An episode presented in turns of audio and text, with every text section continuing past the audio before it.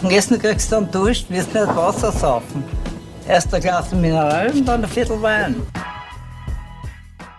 Hallo und herzlich willkommen zur 53. Episode des Podcasts Wein für Wein. Mein Name ist Michael. Und mein Name ist Katie. Und wir sind zwei WeinliebhaberInnen, die jede Woche gemeinsam einen Wein verkosten und natürlich auch die Geschichte dazu erzählen.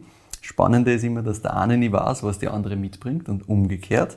Das heißt, für einen von uns ist immer Blindverkostung und du weißt noch, welchen Wein wir letzte Woche im Glas hatten, weil es war für uns beide eine Blindverkostung. So ist es und das lässt sich nicht so schnell vergessen. Immerhin waren wir ja bei Martin Mutenthaler zu Besuch und haben mit ihm am Esstisch eines seiner neuesten Projekte verkostet. Und zwar war das der Grüne Veltliner Gut am Steg 2021 aus einem ganz jungen Weingarten in einer eher kühlen Lage. Vorher war da ein Marillen, also eine Marillenplantage quasi, Marillenbäume. Plantage. das klingt vielleicht jetzt ein bisschen zu wild. Es waren Marillenbäume davor. Genau. Und dann hat der Martin entschieden, 2015, äh, es ist alles so heiß, es ist vielleicht besser, wenn wir an so ganz kühlen Lagen jetzt auch an den Wein denken, weil wärmer wird es fix, kühler wird es sicher nicht mehr. Und ja, dann hat er uns nur einiges an spannenden Dingen erzählt, der liebe Martin, Voll.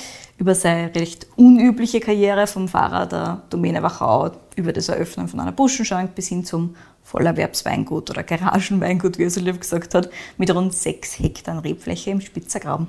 So ist es. Ein sehr, sehr geiles Weingut und eine sehr, sehr spannende Geschichte, also auf jeden Fall reinhören.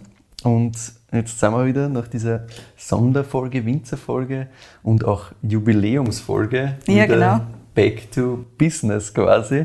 Jetzt geht es wieder normal weiter. Das heißt, der Wein, der vor mir steht, den ich nicht kenne, den kennst du aber dafür du. Ja, ganz genau. Sehr gut. Wir haben Rotwein im Glas. Wir haben Rotwein im Glas. Wir haben das Ganze leicht gekühlt. Ja, allerdings vor allem aus dem Grund, weil es heute hier Raumtemperatur 30 genau, Grad hat also gefühlt. Das wissen wir ja, Rotwein, Raumtemperatur, das ist ein, ein sehr alter Schmäh. Mhm. Funktioniert seit ca. 200 Jahren genau. nicht mehr. Der funktioniert nicht mehr. Genau, das dementsprechend ist er einfach gekühlt, weil er wird jetzt sowieso warm. Man Voll. kann ihn nicht aufhalten, alles was, was irgendwie da jetzt ein bisschen an Kühlen oder da ist, verschwindet relativ bald mit Sicherheit. Aber gut, es ist halt Sommer. Michi, erzähl das mal, Ganze, was siehst du? Mh, ich, sehe, ich sehe hier im Glas ähm, ein, ein dunkles Rot, leicht violette Reflexe fast. Also da habe ich auf, die, auf der Seite so ein bisschen, Reflex, äh, so ein bisschen violette Geschichten für mich. Sehr dunkel in, insgesamt. Ja. Also wenn ich da so versuche irgendwie durchzusehen, ich sehe durch, aber es ist schon sehr ein sehr dunkler Kern, würde ich sagen. Ganz genau, aber wichtig ist zu sagen, eben du siehst durch. Genau, ich sehe durch. Weil ich habe zuerst geschaut, ich sehe schon mhm. äh, durch. Das heißt, es ist schon wahrscheinlich filtriert oder zumindest nicht vollkommen trüb, sagen wir so. Es ist nicht vollkommen trüb, genau. Mhm. Sehr gut. Wir sind aber sehr weit weg vom filtriert, das muss ich halt auch dazu sagen. Na gut. Naja, ja, da schwimmen sogar ein paar so lustige Dinge herum. Ja. Geht allerdings einfach sein, dass ich beim Wachs vorher ein bisschen unvorsichtig ah, ja. war. Naja, alles gut.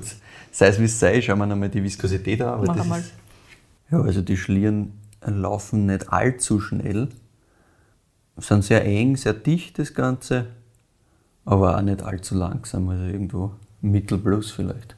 Genau. Also ganz das wildeste, schwarste Ding wirst du uns wahrscheinlich da jetzt auch nicht hergestellt haben bei besagter Raumtemperatur. Nein. Na gut. Ich rieche mal einen in das Ding. Mhm. Mm, das ist schon mal geil. Also die Nase gefällt mir gleich mal auf den ersten Riecher. Ich habe da insgesamt, das ganze erste, was mir gekommen ist, ist so ein schon intensives, ähm, dunkles, fruchtbeeriges Thema, das einmal da ist. Dann habe ich so ein bisschen fast in die, in die Marzipan-Richtung gehend für mich. Da herinnen nichts. Also auf Marzipan war ich da wirklich nicht gekommen. Das Dunkelbeerige auf jeden Fall, hundertprozentig. Ich finde es super fruchtig. Aber das, ich habe so dunkelbeeriger war in Kombination mit sowas eher roterem, eher kirschigerem. Ja, genau. Also das, das ist so das, was, was für mich im, im Vordergrund ist. Aber ich habe auch so ein bisschen also Noten, die mich eher in Richtung fast Marzipan abdriften lässt. Ja, Spannend. tatsächlich. Also finde ich schon. Also das Kirschige unterschreibe ich da 100%. ich finde, es hat so eine ganz juicy Sauerkirsche. Ja, ja, so es, richtig ist, es ist super juicy. Fleischige Kirsche. Aber ich finde es nicht so, genau, ich finde es nicht so arg nicht so arg, dass es auch noch irgendwie so saure Noten wirklich hat oder so ein bisschen so, so leichtere Noten sind richtig juicy. Also das ist schon, wirkt in der Nase jetzt einmal schon sehr, sehr fruchtig, sehr rundfruchtig. Ja, ganz Weißt genau. meine, also Rundfruchtig wirklich- ist gut. Das wird sich am, also dieses runde Bild wird sich am Gaumen fortsetzen. Also das ist zumindest das, was ich jetzt erwarte, rein aus der Nase. Mhm. Ja. Und was man natürlich Ich habe der nicht Nase wahnsinnig... nur haben? Bitte. ist so was ganz leicht Richtung animalisch wieder. Das ist am Anfang stärker. Ja, okay, Jetzt hm, mit dem ich Dekantieren wird es meinst, ja. Aber das ist nur, das, das liegt so ein bisschen drunter, aber finde ich nicht intensiv. Ja, genau. Dann kannst du eben erzählen von vorher. Die haben natürlich dann das erste Mal nach dem Aufmachen gekostet. Ja. Und da ist es natürlich intensiver, da liegt es ein bisschen drüber. Jetzt Okay. ist er schon ganz offen, jetzt ist er schon so richtig da. Was ich gar nicht jetzt habe, was man gerne mal in dieser Richtung auch hat, ist irgendwie sowas in Richtung Kräutergeschichten oder so. Das habe ich eigentlich jetzt überhaupt nicht. Also das ist schon sehr auf der Fruchtseite für mich. Was ich noch relativ intensiv habe, oder relativ intensiv, aber was für mich auch noch da ist, ist sowas Richtung Waldboden tatsächlich. Also nicht dieses Ja, ganz. Würzige, sondern eher so, so Nadeln, so, so vielleicht nicht unbedingt Tanne, vielleicht eher sowas Richtung Pinie oder sowas in der Richtung. So dieses, Ja, dieses leichte du hast so ein bisschen, ein bisschen diesen Spike, es, es kitzelt mir auch ganz leicht in der Nase. Ja, genau. Also das ich auch, aber ich finde nicht so, keine Kräuterwürze oder so. Ganz genau, kein Thymian, kein. Rosmarin oder sowas in der Richtung. Aber auch dieses, dieses Waldthema ist sehr im Hintergrund. Also im Vordergrund ist für mich da schon jetzt einmal die Frucht. Aber ja, je länger du reinriffst, Ja. finde ich, desto mehr geht es in, in die Waldthematik. Ganz genau. Das ist ganz spannend. Das erste, wieder, sind wir wieder bei diesem ganzen Kopfnotenthema. und Mhm. So das erste, was mir mal entgegenkommt, war wirklich so voll dieses intensive Fruchtthema, eben mit Kirsche auf der einen Seite, aber so auch so ein bisschen Waldbeeren, genau. genau keine, keine ähm, Einzelfrucht, finde ich, außer der Kirsche, das Genau, du Kirsche rausholen kannst. Die Kirsche schon, aber ich finde jetzt, äh, weiß nicht, mache ich es mal jetzt bei Waldbeeren ja so, dass du eben entweder in so eine ganz prägnante Cassis-Richtung gehen Brombeere, kannst. Oder Brombeere oder so. Mhm. Das habe ich jetzt dann nicht unbedingt, muss ich sagen. Und dieses, vielleicht ist das Marzipan tatsächlich das, was du in die animalische Richtung einordnest, weil ich habe ist keine Zeit, dass du das so einfach so in die inter Richtung, ja. ja, interpretierst. Ja, für mich ist es einfach auch so ein, so ein Ton, der da irgendwo dazwischen liegt, der da Mhm. in diese Richtung geht, den ich jetzt da im, im ersten Reflex einmal dahin gelegt hätte. Ja. Na gut, ich werde mal einen Schluck nehmen. Mach einmal. Ja, das ist jetzt da halt am Gaumen super saftig, Mhm. wie man es wirklich schon erwartet hat. auch. Also das ist wirklich sehr, sehr schön, hat aber auch die Säure, dass das wunderbar funktioniert und dass man da mehr als einen Schluck machen kann. Also das Genau. ist super trinkfreudig grundsätzlich. Was einmal. sagst du zum Tannin? Tannin ist da, aber nicht arg. Es ist hinten noch, finde ich, ist es, hat so ein bisschen so eine Schärfe noch. Mhm. Also ein bisschen grün hinteraußen für mich. Aber alles relativ abgerundet. Abgerundet, ja, ja. Genau. Abgerundet nur hinten nach, aber ich spiele Würze, ich spiele ja Alkohol so ein bisschen. Also alles ein bisschen, ein bisschen so eine Schärfe, finde ich. Mhm. Aber schön abgerundet, ja. Voll. Lass mich noch einen Schluck nehmen. Mhm. Tannin ist schon da. Also ist schon einiges da, aber es geht sich einfach wunderschön aus. Es ist nicht so, dass du irgendwie, dass du kauen musst quasi. Absolut Genau. nicht, sondern das ist wunderschön rund. Bleibt hinten noch auch nicht nur mit der Würze, sondern auch schön mit der Frucht, finde ich. Genau. Also auch dieses eben wirklich intensiv Sauerkirsche Genau. Thema, das zieht sich wirklich vom, vom ersten Auftreffen auf der Zunge quasi Mhm. bis hinten runter. Ich finde auch, es bleibt Und relativ diese stark. Würze, die bleibt schon sehr intensiv und hinten finde ich eben ist ein bisschen was so in grüne Richtung noch irgendwie da. Mhm. Aber sehr, sehr schön. Und dieses angenehme, runde Tannin, das schön eingebunden ist, das hilft dir halt auch nochmal, dass du noch einen Schluck nehmen willst, ne? Mhm. zusätzlich mit der Säure. Genau. Sehr schön, was ist das? Was ist das, Michi? Mm, Naja, also, was kann es sein? Was haben wir da? Ähm, grundsätzlich so viel, so viel Rebsorten rot in Österreich haben wir ja nicht. Oh, wir sind nicht mehr in Österreich, Michi. Oh, wir sind nicht mehr in Österreich. Viel Spaß. Na dann, keine Ahnung. Also, für unsere Hörerinnen und Hörer, wir haben ja gesagt, wir gehen ab der Folge 52 hinaus in die große, weite Welt. gleich so weit gehst. ne, Naja, naja, was soll denn sonst tun? Ich meine, klar, gehen wir aus hier in die Welt. Und ich habe natürlich dann jetzt gleich mal fürs Erste was mitgenommen. von außerhalb der Grenzen Österreichs. Und woher ist das? Wir sind in der alten Welt. Ich glaube, das sagt ja der das, Wein auch, das, aber Das ja. wir haben gesagt, wir schauen jetzt einmal so Nein, es wird nicht alte Welt als erstes und dann gehen wir weiter. Wobei ich hätte einfach raten lassen sollen und schauen, was rauskommt, wenn du glaubst, das ist aus Österreich. Das wäre ganz lustig gewesen. Sein. Naja, ich hätte gesagt, irgendwer hat da ähm, einen funky Shit gemacht mit äh, Zweigelt und Blaufränkisch mit mehr Zweigeltanteil. Fertig. so, so in die Richtung war ich gegangen. Da hätte ich mir noch irgendwie anhalten können, dass das sein kann. Aber es hat halt, die, die Würze bleibt nur hinten nach, in der Nase gar nichts. Und es ist halt schon nicht ganz kalt, sagen wir mal so. Deswegen, ja, wenn es nicht aus Österreich ist, weiß ich nicht, Italien. Aber wo? Keine Ahnung, da kannst du mir halt jetzt da, kannst du mir alles erzählen. Genau, glaub, ist- Wo war ich denn?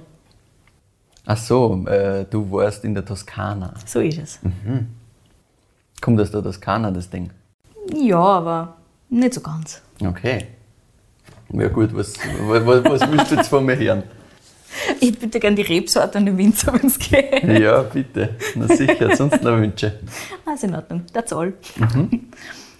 Wir sind in der Toskana, aber nicht mehr so ganz in der Toskana, zumindest definitiv nicht in der klassischen, wie du wahrscheinlich Okay, auch gut. gemerkt haben wirst an diesem Ding. Das, ähm, dass, dass das grundsätzlich nicht in, in einer klassischen Richtung ist, hätte ich auch so erwartet. Ganz ja. genau, also wir haben doch ein bisschen Funkiness in der Nase Ja. und auch am Gaumen so ein bisschen, wobei es schon alles sehr, sehr rund ist. Voll, also es ist, es ist kein Natural Shit per se. Ganz Ja. genau, aber, man merkt halt, es ist kein klassischer Wein. Genau. So ist es. Genau das zeichnet im Prinzip dieses Weingut auch aus. Ähm, wir sind, wie schon gesagt, in Italien und das feine Ding da ist der Ampelaya 2018 vom gleichnamigen Weingut Ampelaya in der Maremma. Mhm. Wundervoll. Ja, Sagt da das. Weingut Ampelaya was? Vom Namen her ja, aber das war's auch schon. Ah, wirklich? Michi, jetzt habe ich jetzt eine gute Story für dich. Ich meine, du kennst das mit Sicherheit schon ein bisschen besser. Nein, tatsächlich Gut, lass mich ganz von Anfang anfangen. Das Weingut habe ich im Frühling besucht, im April, und habe in weiser Voraussicht gleich mal ein bisschen Wein für einen Podcast mit Ja, eingepackt. Das ist natürlich Weil es war schon klar, dass Ampelaya früher oder später bei uns im Podcast landen muss. Mhm. Immerhin ist das ein Projekt von einer meiner absoluten Lieblingswinzerinnen, der Elisabetta Foradori. Ah, okay, gut. Hast du jetzt die Connection Deswegen weiß ich, gefunden? woher ich den, den Namen schon mal gehört habe. Okay, passt. Mhm. Genau. Gut, das hast du mir, glaube ich, auch grob sogar mal erzählt. Ich Ne? dürfte das grob erzählt haben, aber es ist immerhin schon ein paar Monate Nein. her. Dementsprechend Nein, eh, erzähle das jetzt außerdem- alles im Detail. Es ist nicht so, als wie wenn ich mich so gut an Sachen erinnern kann. Alles gut. Wunderbar. Sehr cool. Also starten wir mal bei meiner Meinung nach der italienischen Winzerin schlechthin. Ich glaube, das ist undisputed Da hier in diesem Raum. diskutieren. Ja. Die Elisabetta Foradori stammt aus Trentino in Südtirol. Dort hat ähm, 1984 das Weingut von ihrem Papa übernommen. Mhm. Ich erzähle jetzt gar nicht so viel über das Weingut in Südtirol, das wir bestimmt auch noch mal im Podcast haben Ich werden. wollte gerade sagen, das bitte nicht wegtun, weil das Nein, werden wir nochmal nein. extra Absolut. haben. Wir müssen darum kämpfen, wer das als erstes nimmt, glaube ich. Aber gut, so viel sei gesagt. Die Elisabetta Foradori hat wahrscheinlich im Alleingang die Rebsorte Teroldejo gerettet. Mhm.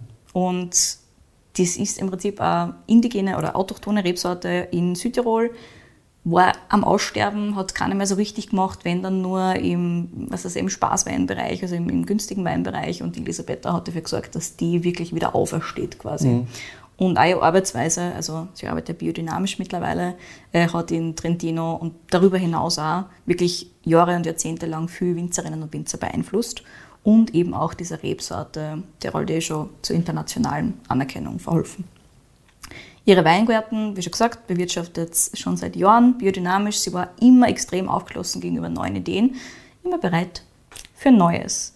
Mittlerweile hat der Sohn von der Elisabetta das Weingut gemeinsam mit dem Bruder in Trentino großteils übernommen. Der Sohn heißt Emilio. Und äh, die Elisabetta hat dadurch mehr Zeit für so einige andere Projekte. Zum Beispiel macht sie seit 2020 einen Haufen Käse, der anscheinend ja. sehr gut ist. Ich versuche den nur zu bekommen, das ist gar nicht so einfach. Den hätte ich jetzt gern nämlich, Ja, zum Beispiel. absolut. Aber wie Kein schon gesagt, es gibt noch eine weitere, es gibt, ne, unten in der Toskana macht es ja keinen Käse. Also Ah ja, es gibt na ja gut, okay, noch die dann. Mhm. Möglichkeit. Genau. Und neben dem Käse kümmert sie sich unter anderem eben auch um ihr zweites Weingut in der Toskana. Und um genau dieses zweite Weingut geht es natürlich heute. Der Name Ampelaya stammt aus dem Griechischen, du hörst schon aus, es ist nicht italienisch. Ja. Äh, Ampelos steht für den Rebstock. Bitte mir sei verziehen, wenn ich es nicht schön ausspricht, dieses griechische Wort, I do not know. Aber es steht auf jeden Fall für den Rebstock. Schau, mir kannst du alles erzählen, weißt Anfang der 2000er wollte Elisabetta so ein bisschen über die Grenzen vom Südtiroler Weingut hinaus, wollte neue Weinstilistiken schaffen, die es da oben in Südtirol einfach nicht machen hätte können. Und es gibt eine Aussage von ihr, die relativ oft zitiert wird in Bezug auf Ampelaya und das ist, ich habe geträumt von einem Wein aus Samt und Seide, also silky und vor allem wie es dann 40 geworden ist und nach ihrem 40. Geburtstag wollte sie einfach nur was anderes machen. Und man merkt, also wenn man die Weine von der Elisabetta Foradori kennt, wenn man auch ihren Zugang zum Weinmachen kennt, dann weiß man halt, die will immer was Neues tun mhm. im Prinzip. Damals war es allerdings noch hauptverantwortlich für das Weingut Foradori, wie sie so diese Gedanken hatte und hat sie nicht einfach so absetzen können und ein zweites ja, Weingut aussagen können. Und ein zweites Weingut kauft man halt auch nicht einfach alle Tage. Allein schon aus finanziellen Gründen ist es schwierig, organisatorisch dann nur dazu. Aber die Elisabetta hat sie mit zwei Partnern zusammen, also zwei Freien von ihr tatsächlich, ähm, um das Weingut, das zweite, dann im Jahr 2002 zu gründen. Mhm. Das war der Giovanni Podini und der Thomas Wittmann, das sind zwei Südtiroler Unternehmer und eben Freien von ihr. Und mit denen zwei hat sie das erste Mal beim gemeinsamen Skifahren in den Dolomiten im Jahr 2000 diese Idee besprochen. Ah, ja. Also ein Weingut, das quasi im Schnee geboren wurde, ja, auf einer witzig. Hütte gemeinsam. Und das ist dann in der Toskana. Und das ist dann in der Toskana, genau. Also wenn du beim, beim ähm, Skifahren im Schnee über Wein redst in der Toskana, ja, Wobei ist damals, das schon wichtig. Ne? Damals war es ja noch nicht so klar, dass es in der Toskana so, sein okay. wird, aber es war schon klar, dass es im Süden sein wird quasi. Sie wollte keine klassisch toskanischen Weine machen, weil die Elisabetta macht halt einfach keine klassischen Weine. Punkt. Mhm. Sehr wohl aber wollte sie mediterrane Weine machen und das ist so ein ganz mhm. spezieller Punkt. Was sie weniger gereizt hat, waren so klassische Sangiovese oder auch sowas wie, was weiß ich, Cabernet Sauvignon oder sowas in ja. Richtung, also keine schweren Weine. Das ist auch nicht ihr Ding, weiß man ja. Und ja, die drei Freunde haben sie dann quasi nach relativ intensiver Suche 2002 ein Weingut gefunden, das wirklich optimal zu ihren Vorstellungen passt hat. Und das ist, wie ich jetzt schon ein paar Mal angeteasert habe, es ist zwar in der Toskana, aber es ist nicht die Toskana, wie man es kennt. Und zwar ist es im Hinterland der Maremma, das ist ca. 30 Kilometer Luftlinie vom Meer entfernt, in der Nähe von Grosseto. Mhm. Das ist über eineinhalb Stunden weg von Montalcino. Mhm. Also ordentlich weit draußen Richtung ja. Meer eben. Sie haben im Prinzip dort das Weingut Fattoria de Meleta gekauft. Mhm. Das war damals zum Verkauf. Die Vorbesitzer waren Schweizer. Die haben das Weingut in die 60er Jahre aus einer im Prinzip verlassenen Farm ausgestampft ja. und anschließend eigentlich recht erfolgreich geführt. Und schon die haben relativ stark auf so französische Rebsorten wie Cabernet Franc und Merlot gesetzt. Mhm. Und Cabernet Franc sollte dann auch definierende Rebsorte für Ampelaya werden. Dazu später mehr, nur dass du das weißt. Hier haben wir hundertprozentig Cabernet Franc Wirklich? im Glas. Ja, ganz genau. Das ist die toskanische Ausprägung okay. des Ganzen. Na gut, aber auf das. Dass man drauf How? kommt, mh, hm, eher schwierig. Nein, also, aber okay, wir sind ja da dafür, dass du was Neues wieder verkaufst. Nein, vollkommen. Also, das ist ja auch keine Kritik, aber ich, ich fühle mich zumindest nicht so schlecht, dass ich keine Ahnung gehabt habe. Fair enough. Vom Hauptgebäude des Weinguts aus schaut man auf das Bergdorf Rocca Telerigi, das auf den Überresten eines Vulkans sitzt. Das schaut natürlich sehr, sehr cool aus. Mhm. Schon gesagt, wie wir dort ausgestiegen sind aus dem Auto damals, war das natürlich ein Mega-Anblick.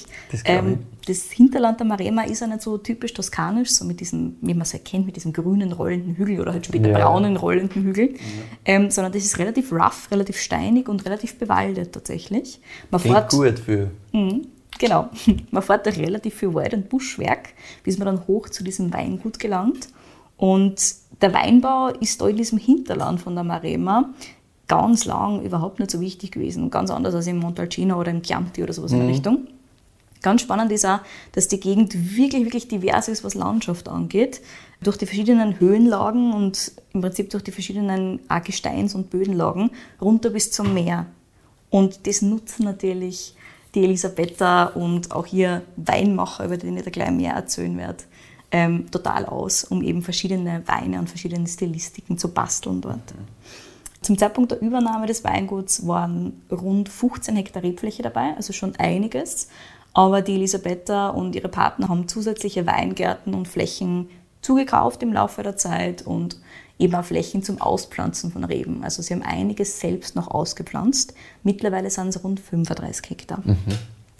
Und mittlerweile sind es ja, ja, einiges tatsächlich, aber ähm, du weißt ja in Südtirol, das Weingut Foradori selber ist ja auch nicht klein. Das ist auch nicht klar, ja, Ganz genau. Mhm. Und das war, glaube ich, von Anfang an der Plan, dass das kein Mini-Ding werden wird, sondern dass es wirklich schon ein, quasi das zweite Zuhause der Weine von Elisabetta Foradori wird. Nicht mhm. so ein Nebenprojekt, sondern ein eigenes, eigenständiges Weingut mit einem ganz eigenen Charakter. Kein kleines Spaßprojekt, sondern Nein. schon einfach wirklich ja, was Neues, aber wieder was Gescheites. Ja, mhm. ja, ganz genau. Und es ist übrigens so, dass es mittlerweile nur mehr zwei von den drei äh, Gründungsmitgliedern gibt, weil sie einer zurückgezogen hat. Der ist mhm. jetzt mittlerweile seit 2009 ähm, in Südtirol und konzentriert sich da wieder auf seine politische Karriere. Ah, ja. Also jetzt sind es nur mehr der Budini und die Elisabetta Foradori. Mhm. Aber die zwei machen das nach wie vor im Joint Venture gemeinsam. Und jetzt ist es so, wenn die Elisabetta Foradori die Mutter dieses Weinguts ist, dann ist der Marco Deit die Seele. Der Marco ist ebenfalls aus Trentino. Dort hat seine Familie ein bisschen Wein gehabt, aber nichts Großes. Also nicht so wie bei der Elisabetta, die wirklich relativ schon ein großes Weingut übernommen hat. Sein Papa hat damals Wein eher für den Eigenbedarf gemacht. Mhm. Oder vor allem für den Eigenbedarf. Und dem Marco hat es auch von Anfang an im Prinzip direkt zum Wein zugezogen. Ähm, er hat seine Ausbildung mit diesem Fokus gemacht und gleich das erste Weingut, an dem er mitgearbeitet hat, war dann jenes von der Elisabetta Foradori ja, okay. in Trentino. Im Jahr 2000 war er damals bei der Ernte dabei, hat die Elisabetta kennengelernt und ihre Arbeitsweise und eben auch die Rotweinsorte, die er so schätzen gelernt hat dort. Und damals war der Marco noch keine 20 Jahre alt, also ganz, ganz, ganz jung noch. Mhm. Und nach der Ernte hat es ihn halt weggezogen von daheim. Der wollte einfach aussehen, der wollte was tun, der wollte was sehen. Und um Erfahrung zu sammeln, ist er dann in ein relativ großes Weingut im Friaul gegangen, wo, und quote an quote, die Stahltanks waren so riesig, dass sie ausgeschaut haben wie UFOs aus irgendwelchen Sci-Fi-Filmen. Also du kannst dir das vorstellen, okay, wo er circa war. Ja, ja. Mhm. Er ist dort zwar über ein Jahr lang geblieben, hat aber ganz schnell realisiert, dass das überhaupt nicht sein Wort ist. Oder wie er es formuliert, I was made for the small barrel. okay, und, na passt. Und der Marco muss bei der Elisabetta wirklich einen ordentlichen Eindruck hinterlassen haben. Immerhin hat sie 2002, als dann Ampelaya entstanden ist und die erste Ernte angestanden ist, hat sie sich direkt wieder an ihn gewendet und hat gesagt, hey, bitte komm aber in die Toskana, wir brauchen die. Und natürlich hat er sich das nicht zweimal sagen lassen, hat Papa gesagt schlecht. zu den UFOs und hat gesagt, so, auf geht's, runter in die Toskana. Und er hat erzählt, er ist damals runtergefahren gemeinsam mit seinem Papa. Sein Papa hat ihn runtergebracht quasi, sind fünf Stunden Fahrt. Der war halt der war halt jung, ja. Der war halt wirklich ein Baby nur, der war 20 Jahre alt damals. Sehr Wahnsinn. Und Vor allem, ich wollte nämlich gerade fragen, ja. ob der gleich von Anfang an dabei war, weil man der 2000 erst das erste Mal quasi Kontakt mit ihr gehabt hat, da wo sie quasi gerade diese Idee geboren hat, mehr oder weniger. Nicht schlecht, also da muss er wirklich einen, er muss einen Eindruck ordentlichen Eindruck Ich verstehe es auch. Also wenn man kennenlernt, dann versteht man es ein bisschen okay. gewissen Grad. Jetzt wieder noch ein bisschen mehr zum Marco, weil er ist schon ein ganz spezieller Typ. Auch. Auf jeden Fall ist er dann runtergefahren, gemeinsam mit seinem Papa, die fünf Stunden Fahrt lang und dann ist er ausgestiegen und hat gesagt, und da habe ich schon irgendwie gewusst, dieser Fleck Erde ist meins. Das ist hundertprozentig meins, das passt, da will ich her. Sehr gut. Ähm, aber er war halt trotzdem 20. Ne? Ja. Dementsprechend hat er sich gedacht, cool, ich bleibe jetzt für die Ernte und dann schauen wir, was passiert. Aber es taugt ihm halt total mhm. dort. Und jetzt ist er halt 20 Jahre später noch immer in der Marema und hat komplett Wurzeln geschlagen. Also ist jetzt für sich selber ist er fast kein, kein Südtiroler mehr, sondern vielmehr ein Mann der Marema. Okay, ein Man of the Marema, sagt er. Und äh, das heißt, er ist immer dort geblieben. Das heißt, er ist dort geblieben. Seitdem. Mh. Ganz genau. Also er macht zwar immer wieder Ausflüge, natürlich, was weiß ich, und schaut sich halt die Loire an naja, oder was weiß ich, Bordeaux an oder so in Richtung. Aber, Aber es war nicht so, dass er gesagt hat, nach nein, der. Lese nein. wieder weg und wieder zurück, sondern er ist wirklich Nein, ich glaube, das war auch gar nicht gegangen, weil die Elisabetta Foradori, die hat ihn schon behalten. Hm. und ich glaube, wenn, einen anderen Plan für ja, gehabt, quasi. wenn die Elisabetta Foradori einen Plan für die hat, ich glaube, dann, dann ist das einfach der Plan, der passiert und fertig hm. ist die Sache. Anfangs war sie natürlich noch relativ stark involviert, hat natürlich ihre Ideen, ihre Vision für das Weingut eingebracht und natürlich auch in ihr Know-how. Ich meine, die ist jetzt da 20 Jahre Winzerin fast schon gewesen zu dem Zeitpunkt und hat halt ja, relativ viel von, von ihren Ideen natürlich einbracht. Immerhin ist das halt auch doch ihr Projekt gewesen. Es war dann allerdings so, dass sie dem Marco extrem schnell die Zügel überlassen hat. Zuerst Kellerwirtschaft und Weinbau so ein bisschen, dann Tagesgeschäft und schließlich auch wirklich die Betriebsleitung. Innerhalb kürzester Zeit, da war der Marco nicht einmal 25. Sehr gut. Das musst du dir vorstellen. Also der hat quasi Stark. mit 20 seine, seine Karriere als Vigneron angefangen Mhm. und ist halt so Leiter vom Weingut geworden. Und Not bad. absolut. Und es ist halt, ich glaube auch zum Teil deswegen, weil halt der Marco und die Elisabetta einfach eine Vision komplett teilen. Also Ja, die sind wirklich einfach ganz eins, was das angeht und da ist das Vertrauen einfach zu hundertprozentig da. Also da ist es wurscht, ob es jetzt der Marco macht oder die Elisabetta macht. Das passt einfach hundertprozentig Mhm. für beide. Und das ist schon cool zu sehen. Das war ganz spannend. Und jetzt muss ich ein bisschen über den Marco reden, Michi. Na sicher, bitte. Einfach weil der eine sehr spannende Person ist und du dir das ein bisschen besser vorstellen musst Ja, jetzt. voll. Und zwar der Marco Zeit ist wahrscheinlich der ruhigste, zurückhaltendste Mensch, den ich jemals in meinem Leben getroffen habe. Okay. Und I, I kid you not. Ernsthaft. Während wir ihn im Besuch im Weingut kennengelernt haben und getroffen haben und mit ihm ein paar Fassproben verkostet haben, hat man halt sofort gemerkt, dass der Mensch hundertprozentig für den Wein und für dieses Weingut lebt. Für sonst nichts. Das ist das, ist, das, ist das Einzige, was er, was er will, was er hat. Mhm. Und er sagt auch selber, es ist so, dass ich halt einfach alles, was ich habe, dem Weingut gebe, aber das Weingut gibt mir immer noch mehr zurück. Und Mhm. das ist im Prinzip alles, was du tatsächlich über Marco wissen musst. Plus, er ist ein totaler Teamplayer. Er ist zwar der Geschäftsführer, der Vigneron, also der, der Winzer quasi dort Ja. und macht alles. Und das ist ja wirklich seine Vision, gemeinsam natürlich mit der von der Elisabetta. Mhm. Aber er sagt halt trotzdem immer, we, we, we. Er sagt immer, we are doing this und so weiter. Und du merkst halt auch, wie familiär das Ganze dazu Ja. wird. Also, obwohl der so ein, so ein ganz zurückhaltender, sehr zurückgezogener Mensch ist, merkst du halt trotzdem, wie wichtig eben diese Familie rund um Ampelaya ist. Mhm. Und das merkst du, wenn du am Weingut dort bist, die ziehen einfach alle hundertprozentig an am Strang. Mhm. Das ist richtig schätzig. Und es gibt halt, es gibt halt so Weingüter, da ist es relativ wurscht, ne? da ist einer der Geschäftsführer Na klar, und der gibt es halt Leute, die hackeln. Entscheidung und fertig Genau. und die anderen machen halt den Shit, den der Und- halt sagt. da ist es halt wirklich so, ähm, wenn eine Vertikale zum Beispiel verkostet wird vom Wein Ampelaya, der eben der erste war, den sie jemals gemacht haben, da Ja. gibt es jetzt mittlerweile schon ein paar Jahrgänge davon. Und wenn das verkostet wird, da sind alle dabei. Wurscht, ob da jetzt wer im Backoffice ist oder nicht. Du wirst mitkommen dahin. Das ist eh- ist im Endeffekt, ich meine, rein aus betriebswirtschaftlicher Geschichte, Sicht kannst du ja nichts Gescheites machen, Mhm. weil das, die müssen das ja eigentlich alle wissen, aber es ist halt im Normalfall nicht so. Ja? Ja, genau. Nein, Ja, sehr absolut cool. nicht. Ja, voll. Und man merkt halt auch, am liebsten ist halt wirklich im Weinkeller oder halt draußen im Weingarten. Was er definitiv nicht haben will, ist eine große Bühne. Braucht er nicht, will er nicht. Ja, Kein Interesse daran. Hat von Anfang an nicht so gelungen. Aber wenn man ihm dann Detailfragen zum Wein oder zu irgendeinem geht Vorgang im. Keller stellt, ganz genau, dann sprudelt halt einfach das Wissen aus und dann Super. redet er mit dir. Ja, geil. Ähm, den Rest der Tour dort am Weingut äh, am Belaya hat uns die Simona begleitet. Und die Simona, riesengroßes Shoutout, ist eine der liebsten Personen überhaupt. Super, super, super nett gewesen. Weiß auch extrem viel über Wein und so weiter und so fort. Auch wenn sie immer sagt, naja, wenn du irgendwas ganz Detailliertes wissen willst, musst du halt den Marco fragen quasi, aber dann kannst du es im Prinzip eh ganz genau erzählen. Also, ja, und das ist ja wirklich so der Punkt. Ja, ganz ja. genau. Das ist ja wirklich so der Punkt. Und die kommt da wirklich von dort. Das heißt, die Mhm. kennt das Weingut seit den Kinderschuhen quasi und arbeitet jetzt mittlerweile auch schon seit, seit über einem Jahr, vielleicht zwei Jahre sogar schon dort. Also Okay. Mhm. noch nicht so lang, nicht seit Anfang an oder sowas in der Richtung, ist aber auch komplett in dieser Familie drinnen. Also das merkt man. Cool. Wenn du mal dort bist, dann bist du wirklich drinnen und die suchen sich die Leute wirklich so aus. Ja. Und man muss ja dazu sagen, die Elisabetta Foratori hat ja wirklich dieses Team um Marco Teit gemeinsam mit ihm dann auch so baut, dass das passt von Anfang an quasi. ja, ich meine, das ist wahrscheinlich auch ihr Name natürlich ein, ein Na ist wichtiger Faktor, ne? weil wenn ich weiß, die Elisabetta Foratori steht da dahinter, dann schaue ich mir das halt auch auf jeden Fall mal an, weil das ist halt ein Name, den man einfach kennt und schätzt in der Szene. Ne? Mhm. Absolut. Ja, cool. Ja, die Simona hat uns auf jeden Fall nicht nur das Weingut selber gezeigt, sondern auch so ein bisschen die angrenzenden Weingärten. Und insgesamt gibt es da drei Weinberge. Einer davon ist im Prinzip direkt beim Weingut dort. Und dann gibt es noch zwei weitere und die sind eben super, super, super unterschiedlich von der Höhenlage her, vom Boden her und so weiter. Also ganz, ganz spannend. Und das ist ja wirklich, also du merkst, da hat schon wirklich alles an Sinn. Also das ist Ja. nicht so, halt das, da ist irgendein alter Weingarten, aha, interessant, sondern die schauen schon ganz genau, was sie wie wo machen und wo auch was neu auspflanzt wird und so weiter. Also die Elisabetta denkt da wirklich 100 Jahre in die Zukunft mal eben und sagt halt, naja, wenn da jetzt gescheiter irgendeine andere Rebsorte wäre, dann machen wir das doch bitte so, dass es in 50 Jahren passt. Und nicht, dass wir da jetzt in 20 Jahren zweifeln müssen oder sowas in der Richtung.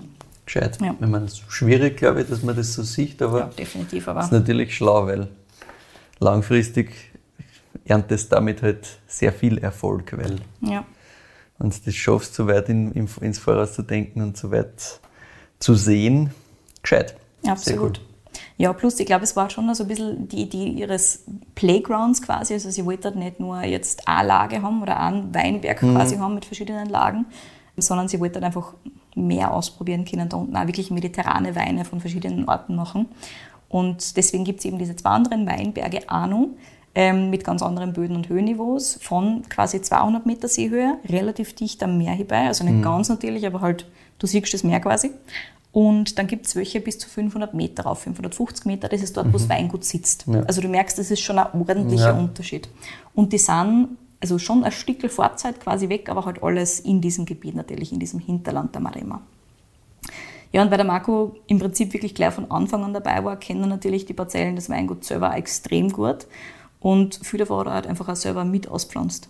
Allein schon deswegen. Also du merkst es auch, ähm, wenn der im Weingarten steht, der kennt halt, der kennt jede Pflanze. Ja, ja. Obwohl das 35 Hektar hat, das drum, trotzdem.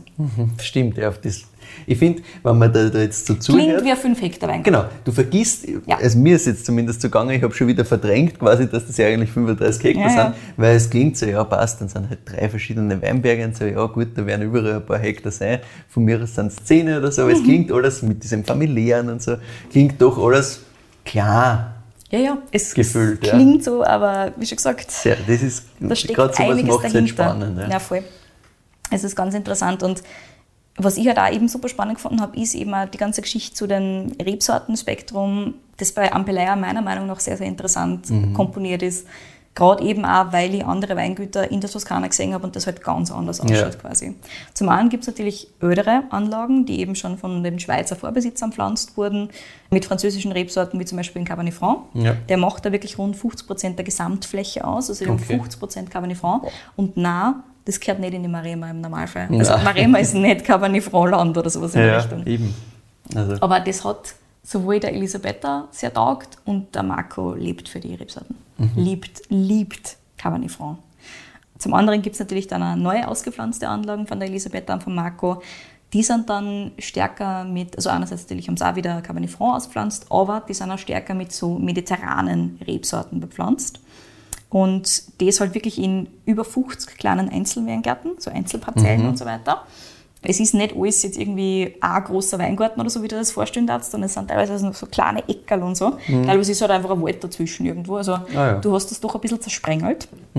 Und im Prinzip sind es relativ dicht bepflanzt alle. Ja. Es kommt natürlich ein bisschen darauf an, wie ist der Boden, welche Rebsorten pflanzen wir da und so weiter, aber teilweise haben es bis zu 8000 Rebstöcke pro Hektar, Ah ja. was relativ viel ist, as you know. Einfach um den Konkurrenzdruck zu fördern. Ja. Plus sie selektieren natürlich im Weingarten extrem. ja. Ja, klar. Aber das macht es auch, finde ich, nochmal spannender, wenn das alles so klar und zerspragelt ist. 35 Hektar klar und zerspragelt, das ist ja noch bläder zum Bearbeiten, als wie 35 Hektar grundsätzlich schon viel sind. Ja, ja. Und das dann immer noch in diesem Feeling umzubringen, das waren es halt 5 Hektar. Ne? Also, Ja, dass das immer noch so geht. Absolut. Also es gibt unten bei der Marema eben auch flachere Weingärten, Ja. die sind ein bisschen zusammenhängender, da geht es ein bisschen Klar. einfacher quasi. Aber heroben hast du halt wirklich, so wie- das sieht man halt, man sieht es nachher auf die Fotos ein bisschen besser Ja. dann. Da ist dann einfach einer runter, dann ist da eine Wiesen, dann sind da Kühe, dann geht es wieder weiter runter, dann ist da wieder ein Weingarten und so weiter. Das ist recht süß.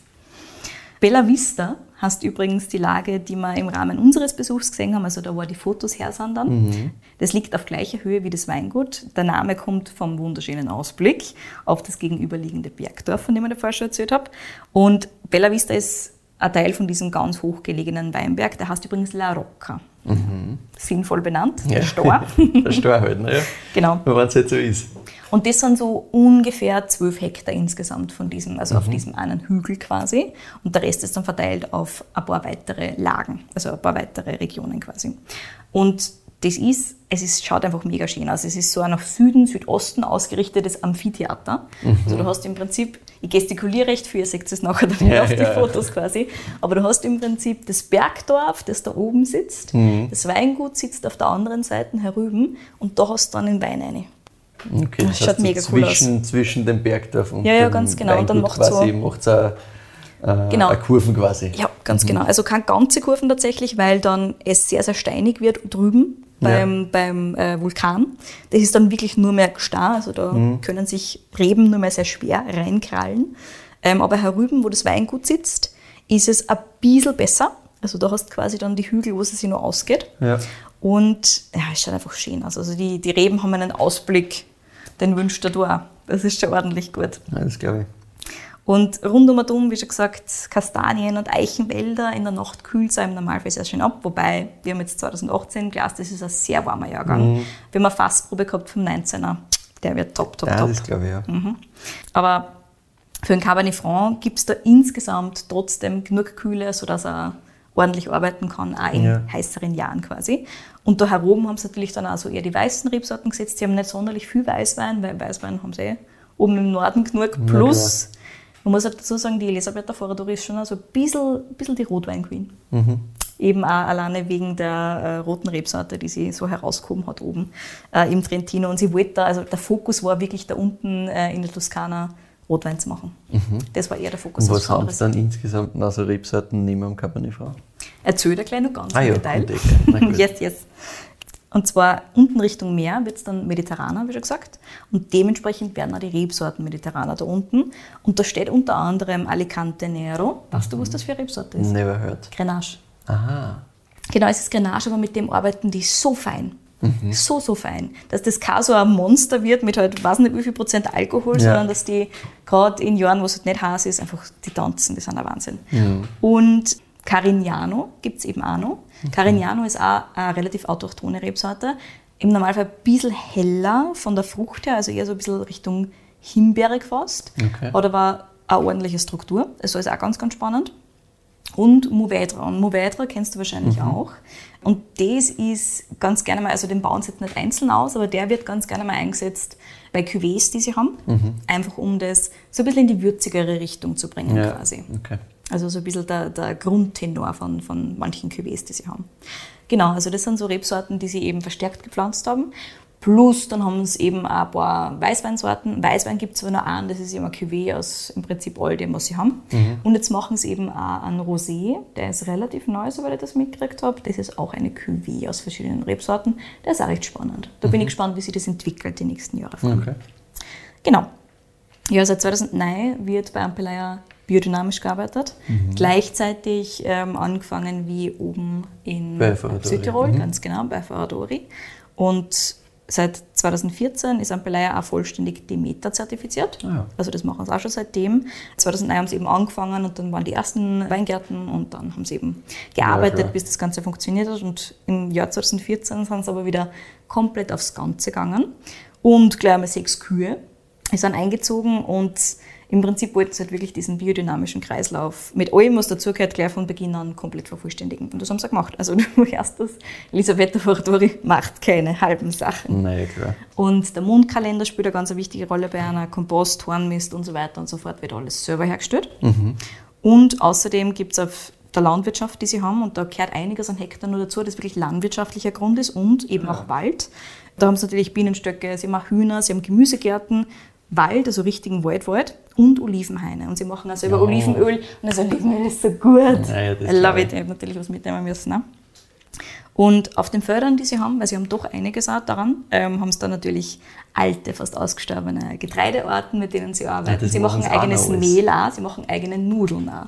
Sehr, sehr Geil. gut, das alles. Und ja, im Prinzip schauen sie halt, dass einfach wirklich am Weingut relativ autark sind. Und Mhm. natürlich immer im Einklang mit der Natur. Also sie machen das schon auch wirklich auf einer sehr gehobenen Basis. Ja, ja, also es klingt nach, nach einem, einem Kreislauf im High-End quasi. Ja, ist es Also, wirklich. Sehr geil, aber finde ich natürlich super. Aber das ist ja noch mehr hocken. Dann stellt es mir noch schwieriger vor, noch mal schwieriger, wie man das alles dann noch schafft, dass die Leute trotzdem alle eine Familie Voll. bleiben. Ich habe mir auch Wie viele Leute sind das? Es sind, ich glaube, zehn plus minus. Sieben, Echt? Okay, sieben na acht gut, oder das so. ist aber eh wenig eigentlich, ne, unter Genau. Anführungszeichen. Ich meine, natürlich hast du dann immer Saisonarbeiter und so weiter. Na, das eh, aber trotzdem, ich meine, wenn du 35 Hektar Wein plus du hast Oliven plus du hast ähm, das Getreide und sonst Ja, was. genau. Also da kommt ja schon viel zusammen. Ja, also das Core-Team, man sieht es auf der Webseite, das werde ich natürlich verlinken. Das Core-Team sind, glaube ich, so sieben oder acht Leute. Ja. Knapp zehn auf jeden Fall. Und ja, die haben halt alle ihre Aufgaben quasi. Es gibt welche, die sind halt eher mit der Landwirtschaft beschäftigt. Ja. Es gibt welche, die sind, wie die Simona zum Beispiel, eher im Bereich Visitors und Tastings, also Verkostungen und so weiter, stark beschäftigt. Der Marco als Vigneron, also als wirklich quasi Meister des Weinkellers, aber natürlich auch draußen im Weingarten und so. Und das dürfte insgesamt einfach ein komplett eingespieltes Radl sein. Und deswegen Ja, funktioniert das stark. Ganze auch. Und man kann es auch, also ich finde, wie schon gesagt, wenn man es nicht kennt, wenn man nicht dort war, es klingt wirklich wie eine schwierige Grätsche zwischen Komplett. diesem, es klingt alles klar und familiär und diesem, es ist 35 Hektar groß, aber wenn du halt dort bist, siehst du halt, dass das tatsächlich rennt. Somehow works. It's Ja. amazing, aber es worked. Das, das kann schon funktionieren, wenn man das richtig macht, aber ich glaube, das ist halt einfach ein, ein sehr schwieriges Unterfangen grundsätzlich und da musst du halt wirklich die Leute perfekt aussuchen, die müssen auch alle zusammenpassen, Ja. weil es bringt ja nichts, wenn du da sieben Top-Leute dort hast, die müssen halt in dem Gefüge alle so funktionieren. Ja, absolut. Aber cool, meine, Ja. wenn man es hinkriegt, perfekt, das ist das Beste, weil du hast eine Fläche, auf der du einiges machen kannst, du musst nicht mit ähm, einer, einer sehr kleinen Fläche herumwurschteln und sagst, ja, mehr geht nicht, weil Ja, genau. wie? Weil ich brauche halt Leute, die den, den Spirit genauso haben und die das genauso leben wie ich im Endeffekt. Mhm, Ja. Und da findest du zuerst den, den Marco Deit und dann ähm, offensichtlich noch einige Leute rund um und um, Mhm. die das auch so führen und machen. Cool. Absolut. Ja, es passiert einfach da generell sehr, sehr viel aus Überzeugung. Das merkt man da einfach. Also die Leute sind alle hundertprozentig dabei. Aus Überzeugung arbeitet übrigens der Marco auch bei den meisten seiner Weine mit Betontanks. Das ist hundertprozentig seins. Also Beton Okay. ist der Thing.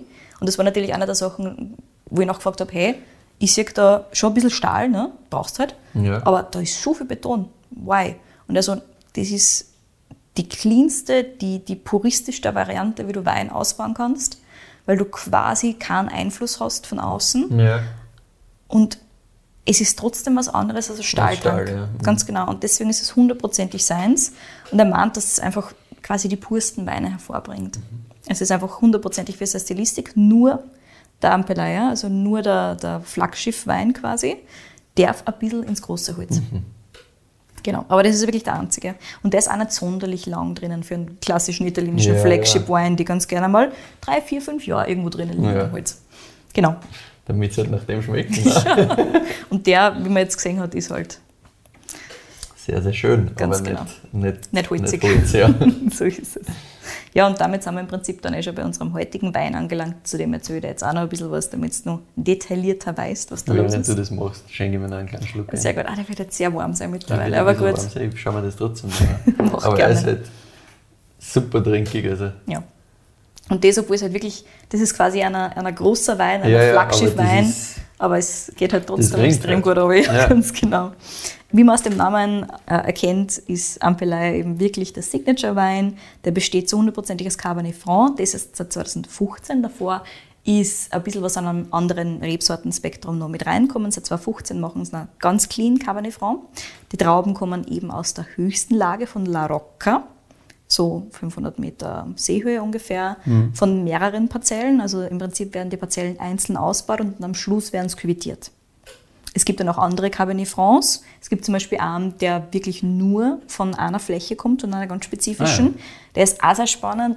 Der braucht allerdings nur drei, vier Jahre mindestens Bis, gefüllt bis, bis du ihn überhaupt anschauen darfst. bis du ihn anschauen darfst, ganz genau. Wohingegen der, der wird quasi schon so baut, wie der Elisabetta ihre ursprüngliche Version war, ein Wein aus Samt und Seide quasi. Ja, ja, und das ist, also, ich finde beides, was, was du ganz am Anfang erwähnt hast, nämlich das Wein aus Samt und Seide und das Mediterrane erfüllt da beides, weil das Mediterrane, sonst war ich nicht sofort auf Italien gekommen, das Ja. funktioniert. Und das Samt und Seide haben wir, glaube ich, auch mehrmals betont, dass das halt wirklich wunderschön rund ist und Genau. ja, nix, nix scharfkantig, gar nichts, Genau, wundervoll. genau. Und genau nach diesem Prinzip ist eben dieser Wein baut. Deswegen habe ich mich ja für den da entschieden, um ihn mitzunehmen, weil es einfach doch das Signature-Wein ist von allen. Geerntet ist das Ganze in der 3. und 4. Septemberwoche worden. Rund 30 Hektoliter gingen im Schnitt aus, also auch wirklich nicht sonderlich viel. Und wie schon erwähnt, 2002 war dann der erste Vintage vom Ampelaya und von Ampelaya generell. Und ja, seitdem begleitet der Wein das Weingut durchgehend. Also es hat kein Jahr gegeben, wo es keinen Ampelaya gibt tatsächlich.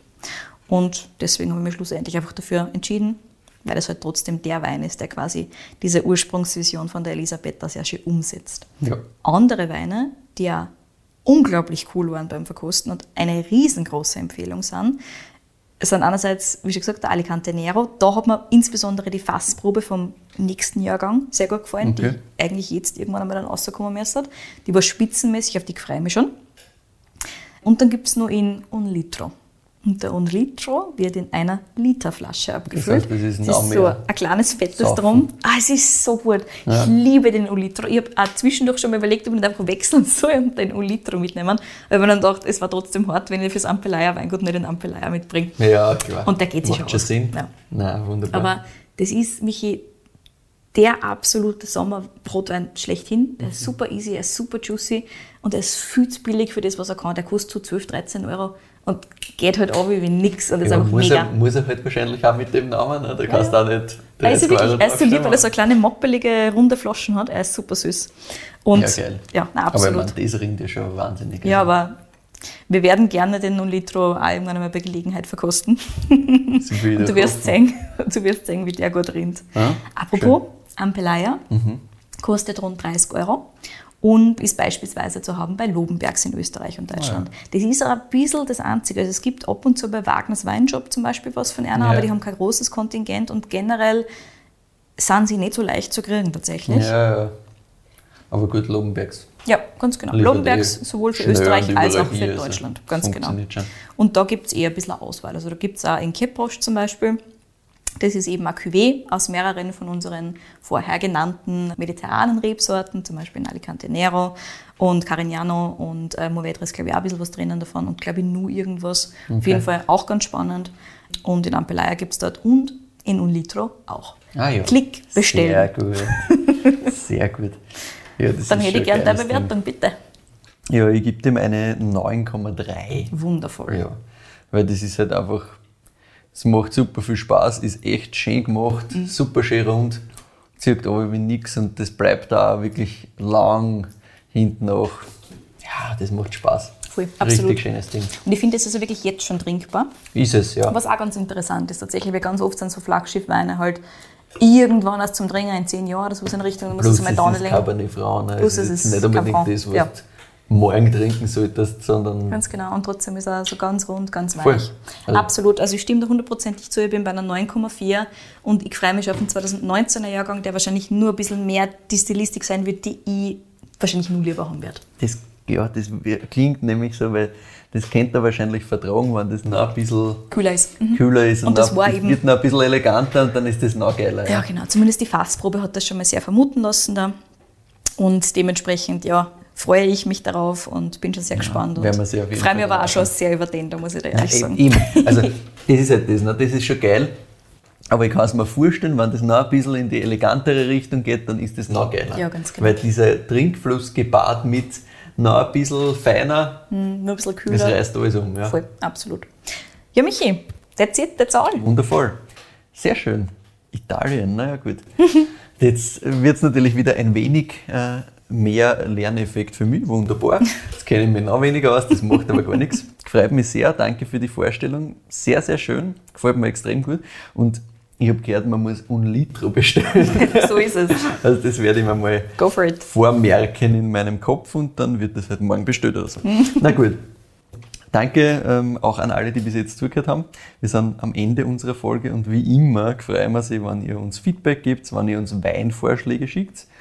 Mittlerweile geht das ja jetzt auch international. Das heißt, wenn ihr sagt, Ja. passt, ihr habt irgendwas anderes. Her mit allem jetzt. Einfach alles. Genau, alles her damit, wunderbar. Ähm, wir werden schauen, dass wir über die nächsten Wochen, Monate und Jahre euch alles Mögliche jetzt sagen. So ist es. Aber immer wieder mal sicherlich auch was Österreichisches. Ja, definitiv. Also mal wieder nicht. Auf meinem Also, Plan stehen genau. durchaus auch noch für österreichische Voll. Winzerinnen und Winzer. Es gibt ja so viel spannender zum Glück. Eben, ja. Aber jetzt werden wir es ein bisschen da mischen. eine, da eine Liste an, Yes. an einigem äh, Zeug aus Österreich, das halt einfach geil ist und Mhm. das rein muss. Aber es gibt halt auch einfach viel geiles internationales Zeug. Also so wird es weitergehen in einer Genau. schönen Abwechslung. Ja, die Weintipps bitte wie immer der Hinweis entweder an kedi.weinfürwein.at oder an michael.weinfürwein.at senden. Wenn wir es nämlich beide kriegen, ist keine Überraschung mehr, so wie für mich heute. Und das wäre ja schade. Es gefreut uns auch, wenn Sie uns auf Spotify und Apple Podcasts einerseits folgt, andererseits bewertet. Jede Bewertung Natürlich mit fünf Sternen, das erwarten wir sich schon.